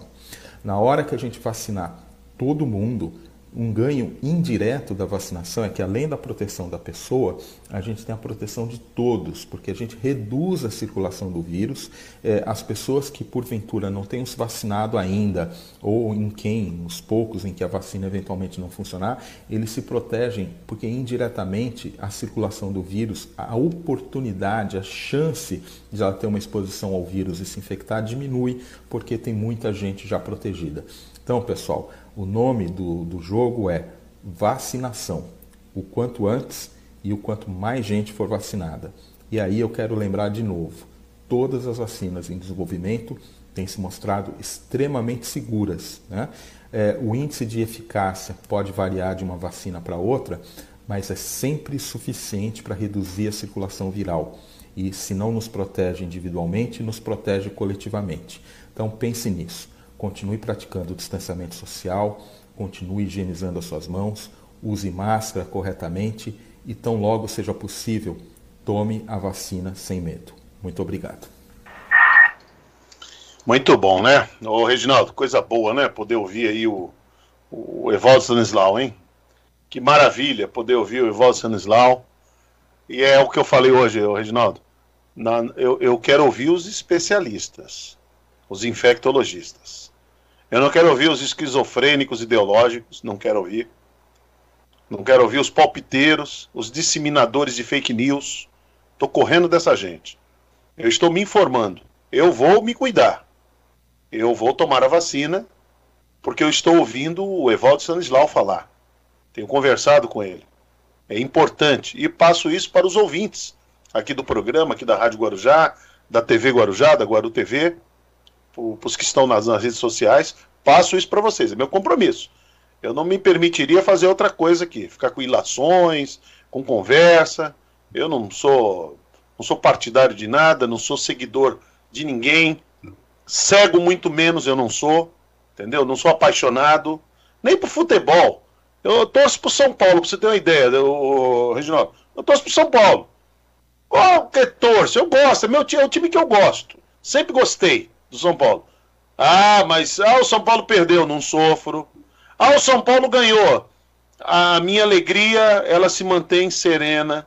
É legal, puxa, ganhou. Que legal, ah, legal, foi bom, pronto. Mas não muda nada. Eu resolvi isso para minha vida. Foi o que eu decidi para o meu modo de vida. Então eu gosto muito de ouvir o Evaldo Stanislau, Reginaldo. Não, ele é um baita profissional, né? É, talvez as pessoas é, não tenho nem a dimensão né, do, do quão reconhecido é o trabalho do Evaldo no mundo inteiro, né? Não é um não sem nenhum demérito aos profissionais que atuam regionalmente ou localmente, né? É, mas o Evaldo tem um, um, nome que circula no mundo todo na área da infectologia. É, ele participa, né, quando é possível, nesse momento não é, presencialmente, é, de eventos como é, palestrante, como consultor no mundo inteiro, né? É, ele, ele chegou a ser representante do Brasil na Organização Mundial de Saúde na área de hepatites virais, né? Principalmente da hepatite C. É, tem uma história na, na, na, luta pelo tratamento de quem é, tem a hepatite C, foi um, uma das pessoas que mais trabalhou é, para que as medicações fossem desenvolvidas e chegassem aos pacientes aqui no Brasil. Então, realmente, é, é a pessoa, é uma das pessoas que é, realmente a gente tem que dar ouvidos e prestar atenção no que fala, porque ele tem conhecimento, né? Não é um disseminador do pânico também. Ele é uma pessoa que, que ele conduz com serenidade. Quando ele fala, faz esses alertas, é justamente a preocupação de um profissional que atua, na verdade, nos dois lados, né? Ele atua no desenvolvimento é, de tratamentos, de medicações, né, é, a, junto com laboratórios, e atua na ponta no atendimento das pessoas é, no seu consultório, nos hospitais onde uhum. ele trabalha, né?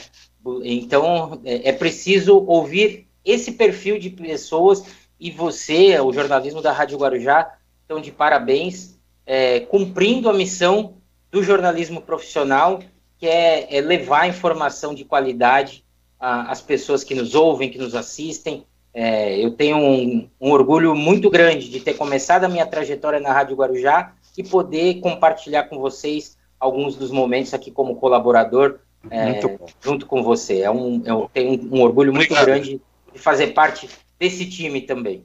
Muito bom. A gente fica muito feliz estar com você pela sua competência, pela sua consciência cidadã, cívica que você tem, familiar, amor ao próximo, teu, a tua abnegação, a atuação que você faz aí no, no, à frente do CRPI, junto com toda a tua equipe. Isso é, é algo que a gente não pode desmerecer nunca, temos que reconhecer. Agora o Alif quer apresentar aqui, o Reginaldo, um, é um gráfico, né? Tem aqui um, um mapa, países em fase de vacinação. Então, é, em amarelo é Pfizer Biotech. Você vê aqui em amarelo lá, Pfizer Biotech. Então começa lá, Estados Unidos, né? Estados Unidos. Me ajuda aí, Heitor, você que está vendo melhor que eu. Eu estou sem os óculos hoje, esqueci os óculos. Esqueci os óculos, tá, tá, na, tá ali na outra sala, mas eu esqueci e não peguei. Aí fica assim, viu, Reginaldo? Então, quando você chega passado, você, chega, você não chegou aos 50 ainda. Quando você chegar aos 50, você vai ver. cheguei. Chegou já? Não parece. Cheguei, cheguei. Ó, lá, ah, em azul ali, o que, que é? Em azul? O que, que tá em azul lá? Em, em verde tá Sinovac, vacina da China. Ah, é verde? Pra mim era azul, mas é, você falou que é verde, então... É um azul água, né? É, é verde. Então verde Sinovac, tem o Sinopharm e tem o Sputnik né, que nós estamos vendo lá. Então a Sinovac já está lá, né? Na, pelo que eu estou vendo lá, na Ásia, está indo bem, né? Na Turquia China, também. China, na Turquia. É isso aí. Já estão caminhando, né? Os países estão indo aí. Esse mapa mostra bem isso. Cadê o Brasil? O Brasil está apagado lá. O Brasil está apagadão lá. Depois vai, depois, depois vai, vai, vai chorar que a economia não deslancha, tem muita gente doente. E, a gente e a gente avizinha uma talvez sem ser arauto de más notícias, né? Mas uma tragédia também no ponto é, de vista econômico, com o fim do auxílio emergencial. auxílio emergencial. Né? Termina esse agora, né? A última parcela foi paga, para janeiro já não virá mais. E o auxílio às empresas, com que tiveram a condição de suspender contratos, de reduzir contratos, também termina nesse dia 31 essa possibilidade. Não sei se vai ser renovado, isso é. para janeiro. É, então, além de todas as dificuldades da saúde pública, a gente caminha para ter um, um, início de ano é, com muita dificuldade econômica também, com muitas é. pessoas passando muita dificuldade.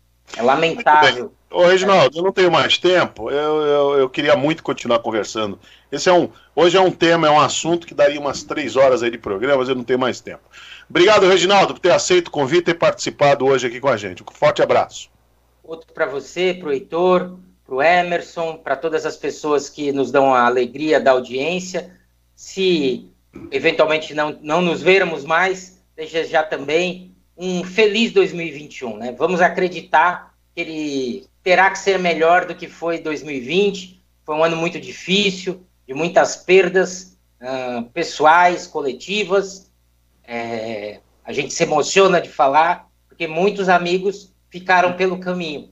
E a gente tem que seguir adiante para honrar essas pessoas que ficaram pelo caminho, vitimadas por essa doença e por tantas outras. Né? Meu abraço a todos e o conforto às famílias de quem perdeu os seus entes queridos ou que estão com eles num leito de hospital se recuperando. Tá bom? Um grande abraço a vocês. É um grande abraço. Fiquem com Deus. Heitor, já já no rotativo estaremos juntos, né? É isso, Hermínio. Bom dia, Hermínio. Bom dia, Reginaldo. E até o meio-dia. Muito bem. Olha, você agora prossegue com a TV Guarujá, programação da TV Guarujá, programação da Guaru TV e também a programação da Rádio Guarujá, chegando o Renato Costa com o show da manhã. Tá bom? Amanhã, 8 horas da manhã, no Bom Dia Cidade. Forte abraço a todos. Jornalismo responsável com credibilidade, levando até você a informação.